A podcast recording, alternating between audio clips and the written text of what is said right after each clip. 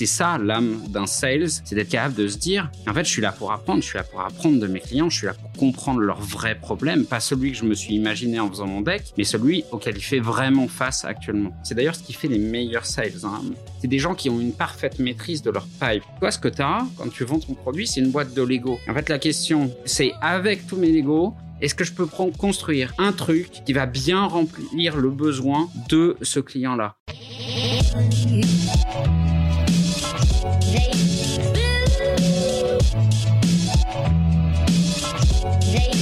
Bonjour Bienvenue sur le podcast de We Are Sales by DCS. Je suis Pierre Michel, cofondateur de Dreamcatcher Sales, l'agence de recrutement et de consultants experts en business développement.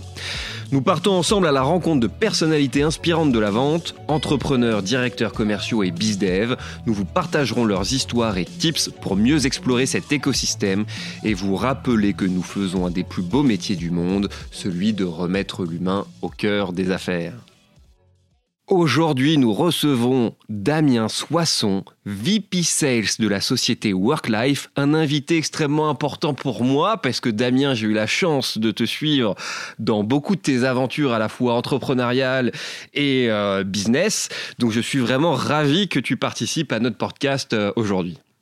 Merci Pierre-Michel, je suis ravi, euh, ravi d'être là aujourd'hui. En effet, ça fait longtemps qu'on se connaît et je pense que tu as recruté pour moi des sales dans les trois dernières sociétés dans lesquelles je suis passé. Je suis donc ravi de participer aujourd'hui. Formidable, on va pouvoir en reparler bien évidemment. Déjà, Damien, ce que je te propose, c'est euh, d'aller droit au but et déjà de me dire, de me présenter ta société et surtout quels problèmes vous résolvez aujourd'hui chez Worklife? C'est une super bonne première question, je te remercie. Worklife, qu'est-ce qu'on fait dans le fond? On va augmenter la valeur perçue des avantages salariés. Alors quand tu dis ça comme ça, c'est pas hyper concret, mais je suis passé tout à l'heure dans, vos bureaux, j'ai demandé à Charlotte euh, quels étaient les, avantages salariés qu'elle avait en travaillant chez DCS, et sa réponse en valeur, elle est probablement autour de 10 ou 20% de la valeur réelle de ce que vous lui fournissez. Et dans le fond du fond, c'est ça le problème qu'on va aller résoudre. C'est comment on augmente la valeur perçue de ce qu'une entreprise va faire pour sa collaborateur, comment on va inciter les entreprises à faire des choses qui ont un vrai impact sur le bien-être de leurs collaborateurs, sur leur morale et leur santé au travail. Ok, donc ça c'est effectivement vraiment le problème que vous souhaitez résoudre, augmenter la valeur perçue effectivement des avantages que peut donner l'entreprise à ses euh, collaborateurs et collaboratrices. Mais alors comment vous y prenez? Par quels moyens? Eh ben, C'est extrêmement simple. Dans le fond, c'est physiquement, ça prend la forme d'une carte bancaire. Donc euh, c'est une carte Visa sur laquelle on va être capable d'agréger différents avantages salariés. Le plus connu d'entre eux et le plus commun, c'est le titre restaurant. Euh, je, pense que c'est celui dont la couverture est le plus large. Mais on va trouver sur cette même carte aujourd'hui le remboursement de la mobilité, donc les trajets domicile-travail, mais aussi du service à la personne, donc euh, le, le, fait de cofinancer ou de financer une partie de ta femme de ménage, de ta nounou. Et ça, tu vas trouver tout ça au sein d'une même carte, qui est une carte Visa, c'est hyper simple pour le salarié pour l'utiliser. Ça a une existence physique et du coup, ça augmente la valeur perçue. Mais c'est aussi hyper simple côté RH à mettre en œuvre. Parce que c'est ça l'autre, l'autre élément qui à considérer. C'est que côté ressources humaines, pour mettre en œuvre ce genre de dispositif, c'est d'une complexité sans nom. Et notamment dans de grandes entreprises, euh, on voit les, entreprises du, du CAC, par exemple, c'est des projets qui s'étalent sur plusieurs années. Nous, ce qu'on va venir, c'est simplifier ça en mettant un produit, un produit, du software qui va gérer toute la partie contrainte légale pour que ce soit, disons, sans aucun, sans aucun grain de sable entre la volonté du RH et le déploiement aux salariés. Effectivement, ces sujets de qualité de vie au travail, comment euh, effectivement améliorer, fluidifier les avantages euh, qu'on donne aux collaborateurs, et surtout, moi j'aime bien quand tu dis aussi augmenter la valeur perçue de ces avantages, parce que souvent euh, on fait énormément d'efforts pour nos collaborateurs, mais ils ne se rendent pas forcément compte, et parfois même pour ces, grands comptes, hein, ces, comptes enterprise, parfois les salariés sont même pas au courant des dispositifs qui leur sont mis. Ah, je te confirme, on a fait une étude, c'est 20%. C'est-à-dire que les, salariés perçoivent 20% de la valeur. C'est-à-dire que tu mets 1000, toi en tant qu'entrepreneur, tu vas mettre 1000 euros pour un salarié, la valeur perçue en moyenne, c'est 200. C'est quand même terrible. Effectivement. Alors, autre sujet sur lequel j'aimerais un peu te rentrer dedans, c'est un sujet qui est effectivement dans la tendance du marché, avec des impacts business extrêmement importants, mais vous n'êtes pas non plus les premiers. Il y a Edenred, le grand classique du marché, il y a Swile qui est euh, arrivé, avec qui on a aussi fait un podcast euh, il y a, quelques mois, euh, qui, ont quand même musclé aussi leur offre. Alors, comment on fait lorsqu'on est une société qui s'implante sur le marché pour effectivement rentrer en compétition est-ce qu'il y a des stratégies spécifiques à mettre en place? Et je vais reformuler un peu ma question. Quelle était la stratégie commerciale lorsque tu es arrivé chez WorkLife et quelle stratégie commerciale tu comptes mettre en place pour aller vraiment concurrencer Swile, prendre la place de Swile et prendre la place d'Edenred? Alors, c'est déjà la première chose à faire, c'est de les remercier. Et c'est toujours un bon signe, tu sais, de pas être tout seul sur ton marché. Sinon, il faut quand même allumer une petite lumière rouge en disant j'ai comme, comme un problème. On a la chance euh, d'être sur un marché qui est énorme. C'est-à-dire que le marché adressable, il est en France et en Europe non quantifiable, c'est-à-dire euh, il existe aujourd'hui, mais en plus avec toute l'évolution du travail, tu, vois bien, tu sens bien que c'est dans l'air, que aller tous les jours au bureau, c'est plus le sujet, le sujet c'est du travail à distance, et ça, ça va s'inscrire dans la durée. Donc tu as une évolution de l'écosystème qui euh, fait de la place aux nouveaux entrants. Donc une croissance organique déjà qui laisse la place à des concurrents. Exactement. Exactement. Ça, c'est le premier point. Le deuxième point, c'est que tu as des acteurs historiques. Donc sur le titre restaurant, ce qui est, le l'avantage salarié le plus diffusé en France, euh, tu as des acteurs historiques. Donc tu as cité Red, mais il y a Up, Appetiz. Et euh, tu as un nouvel entrant qui est Swal, qui en effet a, fait, a fait une bonne partie du boulot, notamment sur toute la partie dématérialisation. ça, ça c'est pour ça que je te dis, je les remercie en réalité, parce que ils ont participé à l'évangélisation effectivement du, marché. Ils, ont fabriqué, ils ont fabriqué le fait que ce marché redevienne plus dynamique. Après, une fois que tu as dit ça, il y a, y a une... Ils ont quand même quelque chose en commun, les anciens acteurs et les nouveaux, c'est qu'ils ont un business model qui est en commun, qui est un business model de commissionnement. C'est-à-dire que tout ça repose sur, je vais prendre une commission entre le entre l'entreprise et le restaurateur, en l'occurrence sur le titre restaurant, un modèle de commissionnement. Là où nous, on a une approche vraiment complètement distincte, c'est-à-dire qu'on se dit, il n'y a pas de raison que ce soit le restaurateur qui paye pour le titre restaurant de mes collaborateurs. Il a aucune bonne raison. C'est un service qu'on offre à l'entreprise qu'il faut valoriser côté entreprise, auquel il faut ajouter de la valeur autant que possible, mais c'est à l'entreprise de payer pour ce service-là.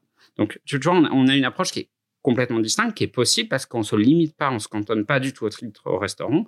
Notre vocation, comme je te le disais, c'est que j'augmente la valeur perçue des avantages salariés. Ok.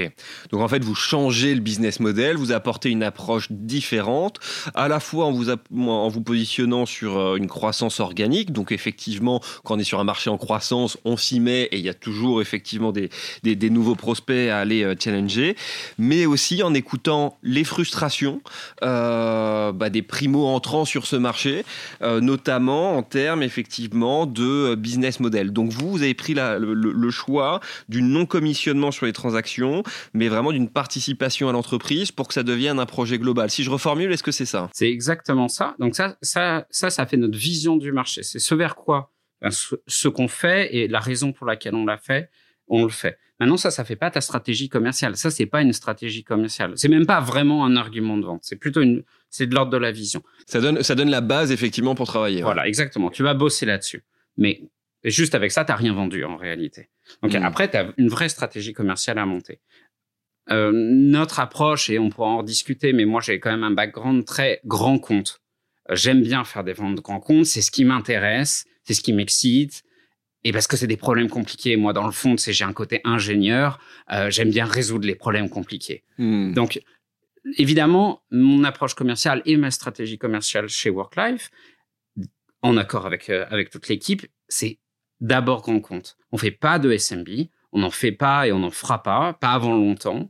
Euh, on va aller signer des deals en moyenne autour de 1500, 2000 porteurs de cartes. En gros, j'ai deux équipes aujourd'hui. Une équipe qui fait ce que j'appelle le mid-market, donc a des paniers moyens autour de 500 cartes, et des grands comptes avec des paniers moyens autour de 5000 cartes. Ça, ça fait, juste pour que tu aies un peu d'idées en tête, ça fait qu'en quelques mois de commercialisation, on a commencé à commercialiser il y a un trimestre, on a plus de 11 000 porteurs de cartes actifs là en ce moment pendant qu'on est en train de, discuter et, ça, fait une croissance qui est très rapide. Et j'entends souvent euh, des, sales ou des euh, ou même des entrepreneurs qui disent je vais commencer petit, je vais commencer par faire les startups, je vais commencer par un petit bout du problème. Honnêtement, je pense que c'est une erreur. Je pense que c'est une erreur parce que c'est très dur. C'est très dur une fois que tu as taillé un produit pour ce profil de, de client, aller revendre ce même produit à IBM, ça va pas marcher en réalité. Et donc, c'est assez compliqué de faire le switch. Et quand tu vois même un Swile, ils n'ont pas d'énormes références grand compte. Et tu prends un Alan, tu prends un Payfit, c'est des super boîtes avec des produits extraordinaires. Moi, je suis leur premier utilisateur, je trouve ça super.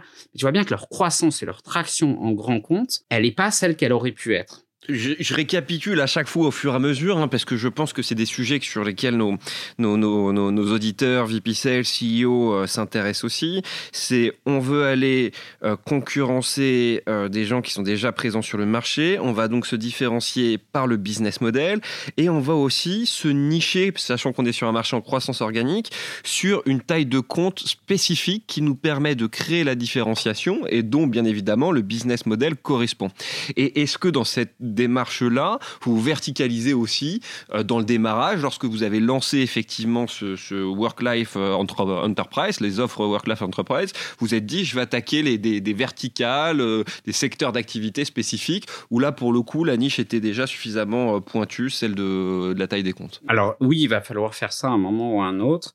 Aujourd'hui, on est dans cette première phase. Dans, le fond, on est tout jeune. Hein. On va vite, mais on est tout jeune. On est dans cette phase d'apprentissage. En réalité, et dans le fond, est-ce que c'est pas ça le sales enterprise, c'est d'être capable d'aller apprendre de ses clients. Donc aujourd'hui, te dire si je vais être, euh, si on va avoir une meilleure pénétration sur des gens qui ont des, des, entrepôts euh, en province ou une population de 4 dans une tour à Paris, j'ai pas la réponse absolue. Évidemment, j'ai des, des intuitions, mais j'essaye d'avoir une approche neutre sur ce sujet-là. Je vais leur parler je vais leur parler. Et ma grande surprise, c'est qu'en allant leur parler, on découvre des vrais besoins rapides et avec des cycles de vente bien plus rapides que ce que je m'étais imaginé quand je l'avais fait dans Excel. Hmm. Je comprends, effectivement. Alors, tu es quand même, j'allais dire, abonné euh, à cette euh, typologie de boîte et à, cette typologie de, de, situation, dans le sens où lorsqu'on s'est rencontrés, euh, tu venais, enfin, tu avais déjà cofondé Imagera, après que tu as fusionné avec WeFlash pour donner Ocus, pour aller justement un peu dans cette même démarche, taquiner Miro en vous repositionnant, en nichant sur le marché, en répondant à des frustrations qui n'étaient pas encore répondues. Et aujourd'hui, tu remets le couvert chez Worklife, un peu sur le même schéma. Euh, d'abord, qu'est-ce qui te plaît un peu dans cette typologie de bois, dans cette typologie de challenge? Et est-ce que par rapport à ce que tu as déjà euh, vécu avec Ocus, tu as des éléments euh, que tu as pu reprendre dans tes stratégies, dans l'organisation de tes équipes commerciales? Euh, Ouais, tu as raison, j'aime bien cette situation.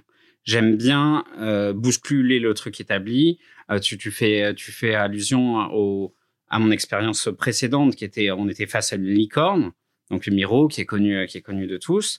Et, euh, et on a euh, eu aussi ce positionnement enterprise centrique. On va aller signer que des très gros deals, et on va aller signer que des très gros deals en étant, allez, entre 20 et 30% plus cher. Parce que c'est ça qui est vraiment marrant, dans le fond. Vendre, vendre en ayant un prix plus bas, c'est ce que je dis souvent à mes sales. C'est ma fille de 7 ans, elle peut le faire. Hmm. C'est pas là que se joue la vente. Euh, et donc, donc oui, cette distinction et cette segmentation, tu y es contraint, tu es contraint quand tu es un plus petit acteur que les gros acteurs du marché. Euh, et donc oui, je vais reprendre une partie des recettes qu'on fait, euh, qu'on fait que techniquement chez Ocus. Quand je suis parti, on n'avait jamais perdu un appel d'offres face, à Miro, boîte qui était financée au moins 20 fois ou 30 fois plus que nous. par contre, ce que je sais, c'est que je sais pas grand-chose. Euh, je connais pas bien le marché. Euh, et puis, je, je, je, crois que c'est ça l'âme d'un sales, c'est d'être capable de se dire, en fait, je suis là pour apprendre, je suis là pour apprendre de mes clients, je suis là pour comprendre leurs vrais problèmes, pas celui que je me suis imaginé en faisant mon deck, mais celui auquel il fait vraiment face actuellement. Et, hmm. et, donc ça, ça, je, ça, je le garde. Mais c'était le cas, je pense, chez Ocus. Ce sera le cas chez Worklife. Et c'est quoi? Ce sera le cas dans la prochaine boîte. Tu vois, ça, m'étonne un peu parce que mon bon sens me, me ferait dire que finalement, lorsqu'on va arriver sur un marché qui est déjà relativement occupé par, euh, euh, par des plus anciens sur le secteur, on aurait pris plutôt des, des, des dev euh, de type guerrier qui vont aller au combat, qui vont aller au front. Et ce que je perçois par rapport à ce que tu me dis, c'est plutôt vraiment des gens dans le consultatif Céline qui vont prendre le temps de la réflexion, qui vont adapter leur offre de produits et services par rapport à la spécificité effectivement de, le, de leurs clients ou alors j'ai complètement mal compris ce que tu voulais dire Non, en fait, tu as extrêmement bien compris. Et en fait, ta perception, elle est biaisée. Ta perception, elle est biaisée parce que tu penses petit produit sur étagère. Et si tu fais ça, oui, tu veux conquérir le marché, un marché qui est, euh, disons, red ocean, euh, même si j'aime pas trop, j'aime pas trop ça. Enfin, j'aime pas trop cette typologie, c'est un peu, un peu simpliste, mais admettons, oui, là, il te faut des guerriers, il te faut des, il faut des mecs qui peuvent vendre père, mère, tapis, euh, tout ce que tu veux. Faut qu'ils tabassent, il faut faire du volume. Voilà. Mais tu veux faire de l'enterprise sales. Donc, en fait, c'est quoi? C'est résoudre des problèmes compliqués. C'est ça l'histoire de vendre à une grosse boîte, vendre à un, GAFA. Ils ont des problèmes qui sont par nature compliqués, parce qu'ils ont des dizaines de milliers de, de salariés, parce qu'ils ont des conventions collectives à n'en plus finir, parce qu'il y a des milliers de cas particuliers. Et ton travail de sales, c'est pas parce que tu vas être pushy, c'est pas parce que tu vas faire les petits effets de manche qui vont bien que tu vas signer un deal à un million avec ces gens-là. C'est pas ça qui va se passer. Ce qui va faire que tu vends, c'est ta capacité à bien comprendre le problème, à le comprendre en profondeur, à comprendre le problème opérationnel, mais aussi le problème lié à leur cycle d'achat. Qui prend la décision? Quelles sont les luttes d'influence? Ça devient extrêmement fin, cette histoire-là. Et toi, ce que tu as quand tu vends ton produit, c'est une boîte de Lego. En fait, la question, en fait, j'aime bien jouer au Lego.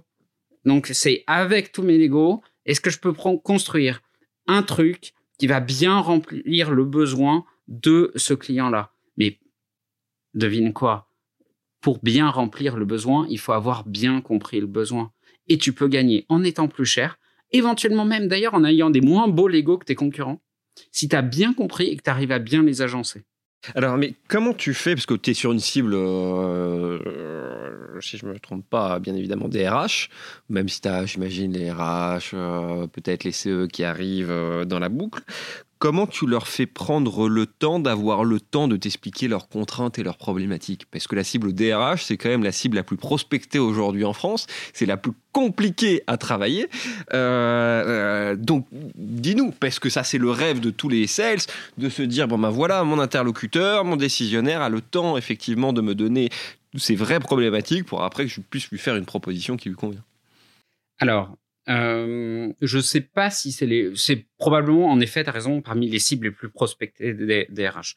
Alors déjà, il y a une première chose, c'est que on n'a pas seulement les DRH comme cible, tu as des tas, t'as des tas de postes, typologies de postes. Il y a notamment euh, un poste qui se développe pas mal en France qui s'appelle donc Compensation and Benefits, qui vont travailler sur toute l'expérience salariée et le modèle de rémunération. Euh, donc, un, ça t'élargit un peu ta cible, tu as tous les responsables RSE, enfin, tu, tu, tu, tu, élargis, tu élargis quand même pas mal ta cible. T'es pas juste sur le Beaucoup d'interlocuteurs, mais le décisionnaire final Il y a plus de décisionnaire final, ça existe plus. Le mec qui va signer en bas de ton, de ton deal. Pas sur ces deals-là. Euh, c'est des cohortes de gens qui décident. Euh, il n'y a plus quelqu'un qui va porter une décision qui va impacter tous les collaborateurs. Parce que c'est ça dont on parle. Et c'est ça, dans le fond, la seule vraie difficulté. La vraie difficulté, c'est pas le fait d'avoir des concurrents. Pas du tout, c'est une bonne chose. Euh, la vraie difficulté, c'est qu'on vend un produit qui va avoir un impact sur l'ensemble des collaborateurs. Et du coup, ça veut dire qu'il faut conduire le changement, ça veut dire qu'il faut bien comprendre ces problématiques-là. Ok, je comprends. Donc, sales, enterprise sales, cycle de vente long et complexe, multiples interlocuteurs. Comment construire une équipe pour répondre à, cet objectif de les, de les closer? Est-ce qu'il y a une structuration d'équipe particulière à mettre en place pour cette typologie de compte? Comment, comment vous êtes organisé en interne SDR, euh, à compte exécutif, BizDev, qui a compte, BizDev full stack C'est quoi votre, votre organisation? Alors, je vais te répondre, mais, euh, mais d'abord, c'est en, en, partie ma réponse aussi à ta question d'avant, de comment tu fais pour qu'ils puissent prendre le temps. En fait, il faut que ton équipe qui est frontale client, elle vienne créer de la valeur au client. C'est-à-dire qu'il tire quelque chose de la discussion qu'il va avoir, avoir avec toi. Pour que ça, ça marche, il faut quoi? Il faut que les mecs soient formés, qu'ils connaissent sur le bout des doigts leur sujet. Moi, je crois d'abord à la compétence métier du sales. Et par métier, j'entends évidemment le métier de sales, mais aussi mes sales aujourd'hui, ils sont capables de te citer les articles de loi, les amendements sur lesquels sont basés notre produit. Ils les connaissent, ils les ont pas juste appris par cœur, ils les ont compris. Donc ça, c'est la première chose dans la structuration de l'équipe qui est mon point principal. Je veux des gens smart, je veux des gens qui sont analytiques et qui comprennent vraiment ce qu'ils sont en train de vendre. Ça, c'est mon premier point. Après, dans la structure de l'équipe en tant que telle, euh, moi, je m'occupe des équipes donc toutes les équipes qui sont facing clients, donc à la fois les sales newbies, les account managers et l'acquisition, donc la génération, la génération de meetings. Tu as, vraiment ces, trois, trois typologies-là. Euh, chez moi, c'est assez, assez séparé. C'est assez séparé. C'est-à-dire que les newbies font vraiment que le newbies. Ils vont jusqu'à la signature du deal. D'accord. Donc, c'est une personne qui va faire tout le cycle de vente du newbies ou euh, tu as des SDR qui vont faire de la prise de rendez-vous et des AE qui vont aller les closer? J'ai des dans, dans ma team dans ma team j'ai des binômes AE SDR donc c'est ça le, mhm. c'est ça le modèle parce qu'ils doivent bosser ensemble euh, en effet parce que c'est pas le même profil d'une part et c'est aussi pour le SDR une très bonne école pour aller apprendre ce que c'est qu'un cycle de vente complexe donc donc tu vois tu as une vraie belle synergie euh, tu as une vraie mhm. belle synergie entre les deux avec comme mot d'ordre pour tous toujours ce truc de faites l'extra mile. Faites le truc que vos concurrents vont pas faire. C'est aller. Vous croyez que vous avez fini votre appel d'offres. OK, ça c'est bien. OK. Maintenant, qu'est-ce qu'on va rajouter par-dessus qu'on va être les seuls à faire?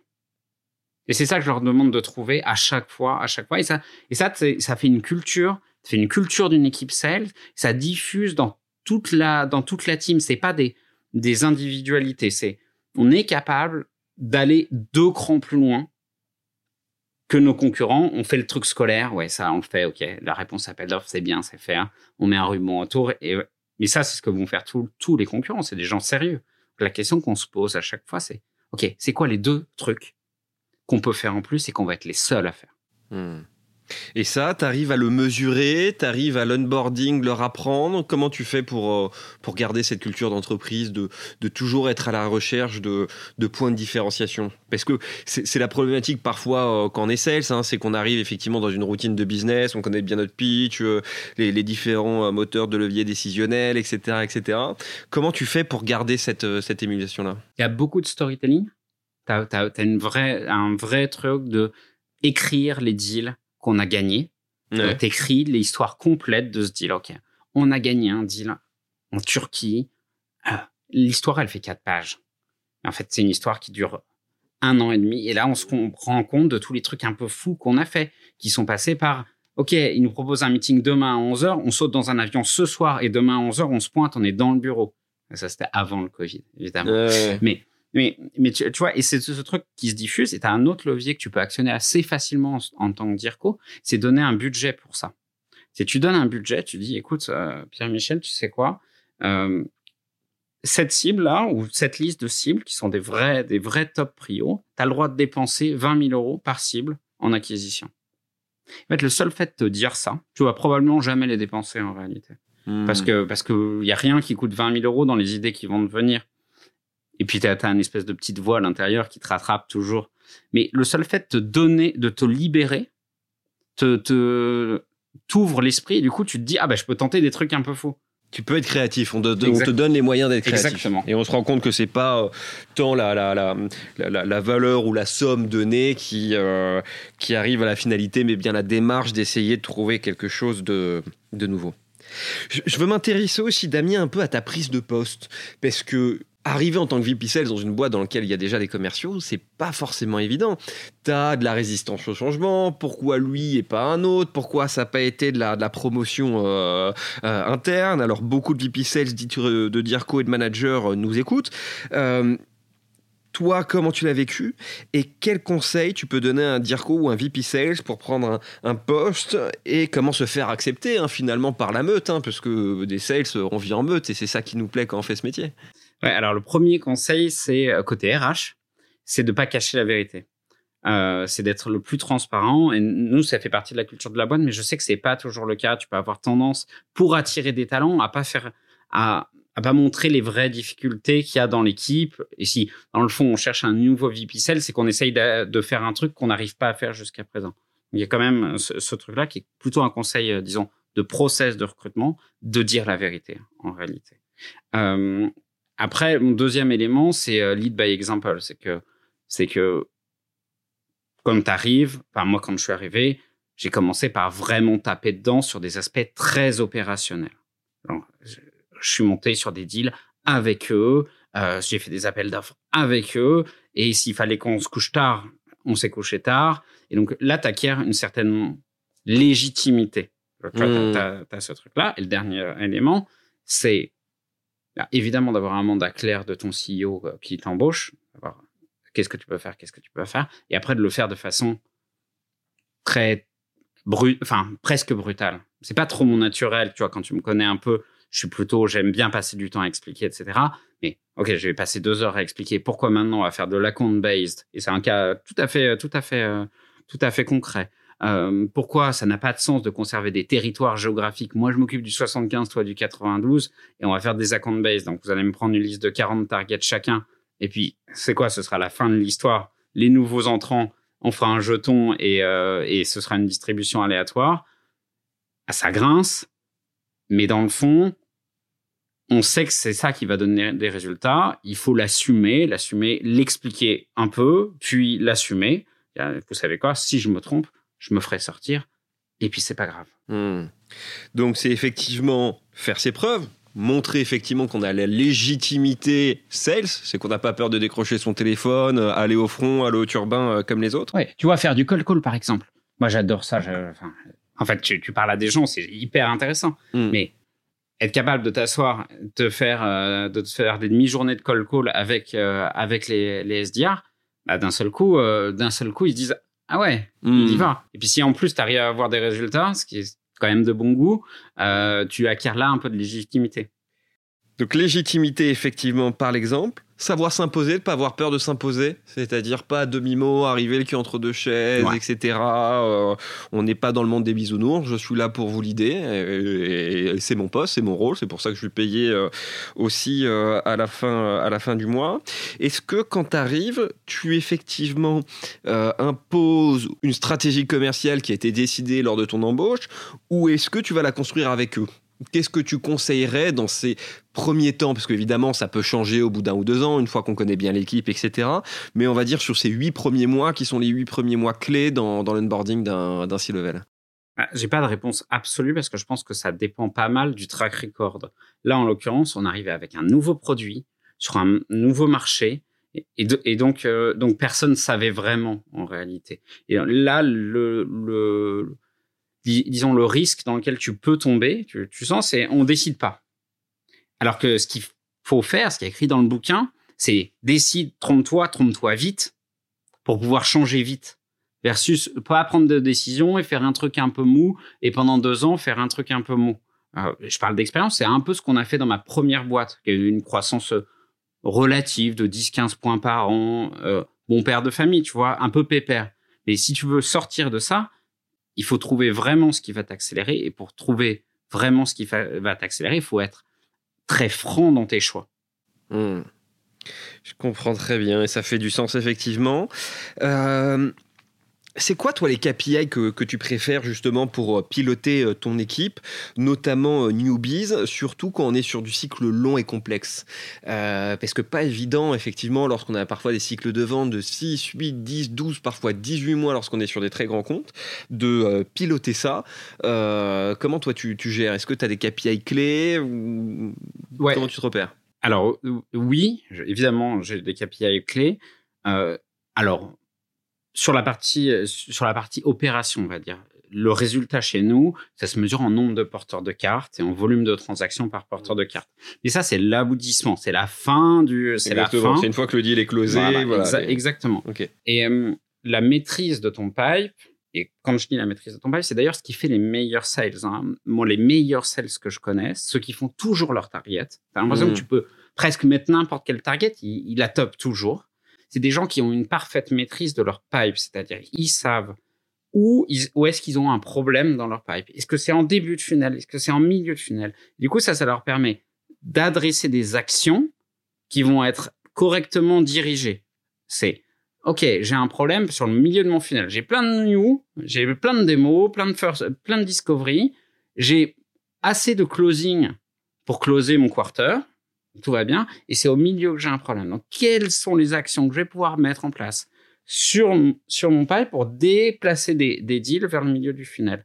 Et donc, pour répondre dans le fond du fond à ta question, ce qui, ce qui est le KPI que moi je vais regarder, c'est la répartition de mes deals dans mon pipe et de me poser à chaque fois la question entre ma sales velocity, tu vois, je sais que j'ai des deals enterprise en moyenne, ils signent en 97 jours. Je le sais, c'est une donnée. On peut se dire que c'est pas bien, on peut se dire que c'est bien. Bah, Ça- euh, 97 jours, as aucune- à peine 3 mois, c'est quand même sacrément bien. Ça fait partie de mes bonnes surprises. que ça va beaucoup plus vite que ce que je m'étais, euh, ce à quoi je m'attendais. Mais c'est, cette adéquation-là. Donc, tu dois toujours être capable de dire, OK, est-ce que j'ai le pipe pour faire la target? Et donc, avec trois, quatre mois d'avance. Et donc, faut juste l'anticiper. Mais en, ré- en réalité, c'est ça l'exercice. Et quand tu démarres, ce qui est dur dans cet exercice, c'est que ton, ton sales cycle, la, la durée, bah, tu es obligé de poser une hypothèse. Tes conversions, tu as plein d'hypothèses et tu as peu de data points pour être sûr. Mais euh, l'erreur est de pas poser les hypothèses et de te dire j'ai pas assez de data points donc je peux pas le faire. Non, non, faut le prendre dans l'autre sens. faut commencer par poser des hypothèses pour pouvoir faire cet exercice-là et peut-être corriger tes hypothèses en disant ah bah en fait moi j'avais prévu 120 jours et bonne nouvelle c'est que 97 mon cycle de vente moyen. Et par contre, j'avais prévu 40% de, de conversion depuis euh, négociation. Et en fait, je suis qu'à 30. Mauvaise nouvelle. Mais tu sais quoi, en fait, là, t'es juste, t'es à la marge. Tu, tu vois bien que, tu vois, ça, ça fait des petites adaptations, ça fait des petites bonnes nouvelles ou des petites mauvaises nouvelles. Mais tu te trompes pas d'un facteur 10. Hein. Hmm. Jamais. Je comprends. Donc, si, si j'essaie de récapituler de manière simple, donc pour toi, trois éléments clés une bonne structuration du pipe.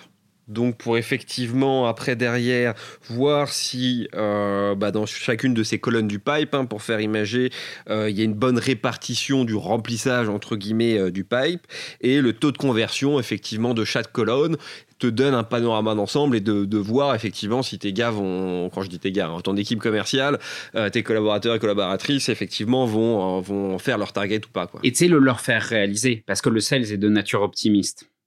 Sinon, on fait pas ce métier. Et donc, c'est un peu un moment de leur ramener la froideur des chiffres. Dire, oui, oui, je vais faire mes, mes... t'inquiète pas, Hmm. Damien, j'ai pas fait ma target ce quarter-là, mais je vais la faire le trimestre prochain. Ah oui, tu vas la faire. Donc, j'ai une bonne nouvelle parce qu'en enterprise sales, j'ai une bonne nouvelle. Les deals que tu vas closer le trimestre prochain, ils sont dans le CRM. Alors, je te propose qu'on aille les regarder. Ouais, effectivement. D'ailleurs, par curiosité, vous êtes euh, sur quel CRM On est sur Pipedrive. Sur Pipedrive? Ouais, moi, j'ai des expériences HubSpot, Salesforce, Pipedrive. J'ai Ouais. fait fait les trois. T'as fait implanter Pipedrive lorsque t'es arrivé chez Non, Worklife c'était déjà installé. C'était déjà, effectivement, euh, c'était déjà installé. Ok, non, non, ça c'est vraiment de la curiosité, comme ça on fait un peu notre benchmark. De toute façon, on parle régulièrement euh, des CRM, et puisque d'ailleurs on parle des- outils, euh, c'est quoi l'outil autre que le CRM le plus intéressant, soit qui est déjà implanté dans tes équipes sales, soit que tu aimerais implanter euh, à tes- dans tes équipes? Ça peut être, je sais pas, des logiciels euh, de, de, de, de shadow call euh, ou euh, d'outils de calling ou euh, pour récupérer des numéros de téléphone, euh, ce genre de choses. Ouais, alors, il y a, il y a- la stack sales devient un vrai sujet, et ça, c'est mon background d'ingénieur, donc ça me, fait, ça me fait quand même plaisir, tu vois. J'aime bien les outils. Ouais. Mais un, tu dois pas oublier que t'as pas besoin d'outils pour vendre. En vrai, tu as un téléphone, tu as une boîte mail, et tu as un CRM qui, moi, me permet de piloter. En réalité, ça suffit pour faire des ventes. Il faut Hmm. quand même à un moment pas croire que mettre en place un outil va faire des ventes à la place des commerciaux. hein. Je- ou bien, s'il y a quelqu'un qui sait venir installer cet outil magique, je, donne mon email, il peut, il peut m'écrire. Euh, donc ça, c'est le premier truc. Shadow Call, moi, j'adore ça. J'adore écouter et euh, on passe vraiment du temps à réécouter. Notamment, on fait un truc qui, qui s'appelle Red Bucket. Donc, on prendre des deals perdus et on va les considérer que si on a perdu ce deal ou s'il avance pas, c'est qu'on a fait une erreur nous. Parce que c'est toujours le cas en réalité. Tu t'en es pas rendu compte, tu t'en es pas rendu compte assez tôt. Euh, et donc, on va aller chercher quelles sont les erreurs, les erreurs qu'on a faites dans, dans, dans, dans le deal. D'ailleurs, Hmm. souvent, les erreurs, tu les identifies au tout début du deal. Hein. Euh, Tu t'es laissé embarquer dans un deal qui n'existe pas. Ça arrive très souvent. Euh, et donc, pour L'optimisme du sale. l'optimisme du sales. Euh, pour, pour ça, euh, le fait de pouvoir record des calls, shadow des calls, c'est ça n'a pas de prix. Tu peux réécouter des conversations téléphoniques, tu peux re-regarder, re-regarder les calls. Ça, il y a tout un, panel d'outils. Alors moi, j'ai testé Mm. Bonjour, Mojo, euh, et puis il y en a, y en a mille. Hmm. Dans le fond, je suis pas du tout fidèle à ces outils-là, mais j'aime bien record les calls. On a AirCall pour les conversations téléphoniques, donc donc tu peux aussi record record record les conversations. Donc euh, passionnant. Les gros outils que moi je veux mettre en place là à la rentrée, c'est des outils de de sales automation. C'est comment je fais pour avoir des approches multicanales. Enfin voilà, et là-dessus tu vas trouver euh, des captain data, des Mm. euh, des euh, je sais pas la grosse machine. Enfin voilà, il y a plein plein tout un toolset qui est qui est intéressant. Effectivement, la sales tech n'a jamais été euh, aussi euh, intense euh, qu'en ce moment parce qu'on s'est rendu compte effectivement que euh, le métier du sales c'était des métiers qui étaient extrêmement techniques. Euh, il faut à la fois des euh, hard skills, comme ce que tu le disais, c'est-à-dire avoir la capacité de comprendre la technicité de son offre de produits et services, très rapidement de comprendre la technicité de l'offre de produits et services de la boîte qu'on va approcher, de ses contraintes qui sont en interne, et aussi bah, des soft skills importantes, puisqu'il va falloir savoir créer du lien personnel euh, pour créer une relation de long terme. Et pour ça, il faut aussi derrière euh, des bons outils. Et je suis d'accord avec toi, des bons outils, c'est un plus, mais comme les ouvrières, on prend souvent la métaphore, etc. euh, même si tu donnes au meilleur artisan le plus mauvais des outils, il arrivera quand même à te faire quelque chose de formidable, mais euh, la réciproque n'est pas vraie. Alors ça avance, ça avance, ça avance. Moi j'ai plein de sujets sur lesquels on veut discuter. Mais j'ai envie de faire déjà une petite aparté, parce qu'on a parlé de, toi, de ta prise de poste, on a parlé un peu de la, la structuration de tes équipes. Euh, si tu avais un message à faire passer à, à tes équipes, euh, un petit message, euh, autrement que, j'aime bien à chaque fois vous surprendre avec ça, que des félicitations, voilà un point d'amélioration que tu aimerais faire passer à tes équipes, ça serait lequel? Restez focus. Restez focus. Oubliez pas, n'oubliez pas ce qu'est notre vraie mission dans, dans l'organisation work-life. C'est toujours le cas sur ces phases-là qui sont des phases de construction, de recherche, d'apprentissage. On peut se perdre, on peut se noyer. Mmh. Et restez concentré. C'est quoi la liste de vos 50 targets? Qu'est-ce que vous avez fait aujourd'hui pour ces 50 cibles? Mm. Et euh, une petite astuce comme ça que, que je, je- que j'utilise souvent quand euh, quand euh, quand mes sales, ils- je sens que tu vois qu'ils sont en train de se disperser. C'est un truc dans l'agenda. Je leur dis vous me mettez en rouge tout ce qui est pas cli- client facing. Mmh. Et juste le fait de voir leur agenda avec du rouge et pas beaucoup de vert, ça les fait réagir. T'as même pas besoin d'un long discours. Ils comprennent bien qu'il y a un Mmh. problème. Non, je, ne peux euh, qu'être d'accord avec toi. Même chez nous, ici en interne, c'est pas compliqué. hein. Nos meilleurs euh, business managers euh, sont ceux qui, sont, qui arrivent à rester le concentré le plus longtemps. Et ceux qui, même s'ils ont un talent exceptionnel, mais ont tendance à se disperser, faire des pauses toutes les cinq minutes ou se laisser surprendre par des conversations à droite, à gauche, etc., bah, ce, sont, ce sont eux qui font les plus, les plus mauvais chiffres. La concentration, et c'est quelque chose qui est très, très peu travaillé aujourd'hui dans les formations d'entreprise et euh, que je conseillerais effectivement, c'est une très bonne idée, tu vois, en, en parlant avec toi, je pense qu'on va faire effectivement une petite formation sur euh, comment améliorer sa concentration. Euh, je pense que c'est un sujet qui est intéressant et j'ai envie de te faire aussi la, la réciproque. Si là, je devais laisser la parole à ton équipe sales, euh, qu'est-ce qu'il dirait sur toi et surtout quel point d'amélioration il pourrait te conseiller? J'espère qu'ils me diraient reste concentré. Ouais, tu penses que ce serait aussi ton, ton, point d'amélioration? parce que c'est, en fait, on sait ce qu'on doit faire. Ce qu'on doit faire n'est pas hyper compliqué. La, question, c'est est-ce qu'on arrive à se concentrer? On est dans un marché immense. La liste des trucs possibles qu'on pourrait faire est, très large. La- on y arrivera. Et plus on sera concentré, plus on y arrivera. Je pense, enfin, j'espère que j'ai suffisamment donné ce message pour que ce soit inscrit comme euh, une valeur de l'équipe et la valeur, la valeur principale de l'équipe. Hmm. Top. Et peut-être me diront-ils recrute, recrute Damien. Trouve-nous des, des trouve-nous des collègues pour accélérer. Ok, donc ça veut dire que le message euh, sous-jacent qu'ils veulent te faire passer, mais fais confiance aux agences qui t'accompagnent dans les candidats qui t'envoient, Damien. Fais confiance. Allez, je te taquine et Non, non, mais tu fais bien. On peut en parler un- une seconde. Moi, j'ai des super expériences et des très mauvaises avec les agences. Ouais. Euh, et je pense qu'il il faut être hyper transparent avec les agences. Il faut se mettre dans une position de réussite commune et en fait bien dire la vérité en réalité. La vérité, c'est bien. La vérité, c'est moi, je passe par une agence parce que j'ai pas le temps. Donc, j'ai trois profils. Ils sont prioritaires. Je te remercie, Pierre-Michel, de m'envoyer pour chacun de ces mandats deux, trois candidats où j'ai pas de questions à me poser. Je sais qu'ils viennent de chez toi. Je pourrais presque les embaucher sans les voir. C'est ça. Là, tu arrives à un truc qui est scalable avec une agence. C'est vraiment ça que moi, je vais aller chercher à construire avec les agences de recrutement. Alors ça, sur le papier, effectivement, c'est beau, mais c'est toute la difficulté. Là, je vous parle, c'est le, c'est le Pierre Michel de Dreamcatcher Sales qui reprend la parole. Mais puisque tu me lances, je, suis obligé de faire cet aparté et rebondir. Mais c'est ce qui fait la spécificité de notre métier et aussi la, la grande difficulté dans les recrutements. Et de, toute façon, là, tous les DIRCO euh, et les CEO euh, le savent. C'est-à-dire que euh, on a à la fois une pénurie, c'est devenu le métier le plus pénurique à recruter depuis le 2017, devant les métiers d'IT, devant les métiers de finance. Donc il y a un grand nombre de besoins de entreprises qui recrutent des sales B2B et à côté, on a un très gros vivier de candidats.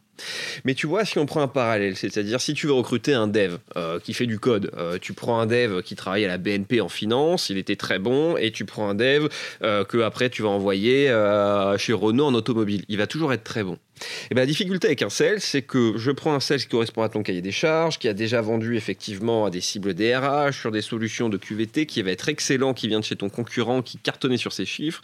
Je l'envoie après derrière chez toi en mission ou en recrutement, il va devenir très mauvais.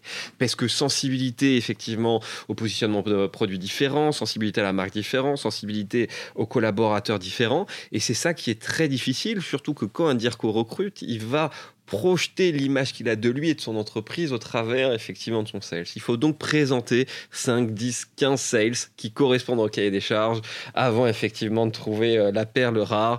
Euh, voilà, je tenais aussi à. J'ai l'impression, j'ai l'impression que tu te trouves des excuses là. non, non, non, pas du mm. tout. Non, mais, en euh, tout cas, ça doit être ça, l'objectif commun. Encore une fois. C'est tout ça pour dire que le sales rentre pas dans une case et c'est un peu la difficulté effectivement du, du, du métier. C'était ton intro on met l'humain au cœur du business. C'est aussi ça qui rend la chose intéressante.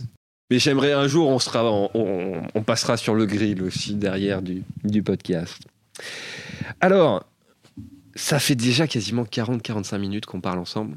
Euh, quelques petites questions de fin. Donc, même si je pense que nos auditeurs euh, l'ont déjà euh, compris, vous recrutez, est-ce que vous recrutez chez WorkLife? Et si oui, peuvent-ils te contacter, te spammer sur LinkedIn? Ils doivent le faire. Ils hmm. doivent le faire. On recrute trois types de profils.